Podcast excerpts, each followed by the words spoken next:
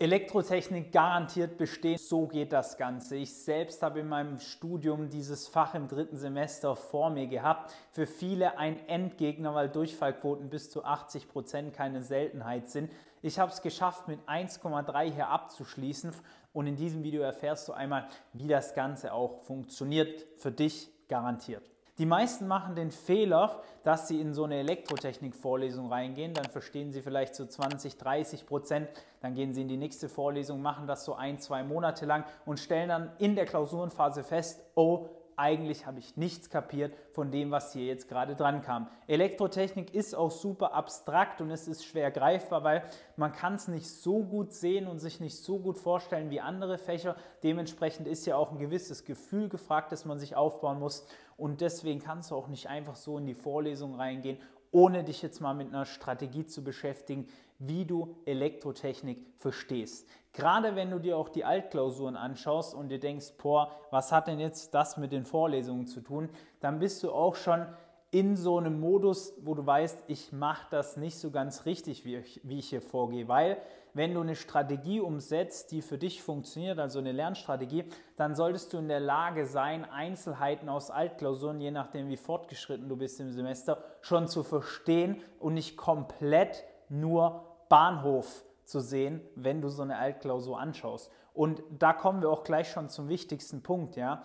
In Elektrotechnik ist es in meinen Augen einfach super wichtig, sich Altklausuren zu besorgen, beziehungsweise viele Klausuren durchzurechnen und den Stoff schon im Voraus zu verarbeiten und aufzuarbeiten. Ob das jetzt grafisch ist oder wie auch immer, das kannst du gerne mal in den anderen YouTube-Videos von uns anschauen. Da dreht der Niklas viele Videos drüber, wie man richtig lernt und Vorlesungen vorbereitet.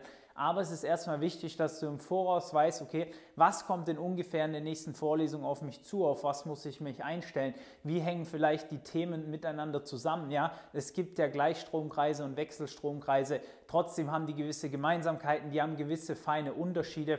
Äh, der, der Strom ist einmal in die Richtung, das andere Mal in die andere Richtung. Ja, das kommt immer ganz darauf an, äh, in welchem Feld wir uns befinden. Und auch solche Sachen solltest du dir grafisch mal aufarbeiten und zusammenschreiben. Einfach, dass du die Sachen mehr miteinander verknüpfen kannst, weil in Elektrotechnik wird es dir, nicht, wird es dir nichts nützen, wenn du so eine Kette hast, ein Thema, anderes Thema, nächstes Thema, sondern du brauchst einen ganzheitlichen Überblick über die Thematik und du musst am Ende des Tages dafür sorgen, dass du eine Klausurenaufgabe in ein gewisses Themenfeld einordnen kannst. Und wenn du jetzt einfach nur in die Vorlesung gehst, bisschen was immer verstehst von einem Thema und dann das Ganze nie für dich aufgearbeitet hast, dann wird es dir super schwer fallen, da Zusammenhänge zu erkennen, Aufgaben sinnvoll lösen zu können und des Weiteren natürlich auch gute Noten zu schreiben. Ja. Es ist zugegebenermaßen so, in Elektrotechnik geht es in meinen Augen nicht mit so wenig Zeitaufwand. Elektrotechnik ist ein Fach, da muss man sich einfach reinhängen, da muss man Zeit reinstecken.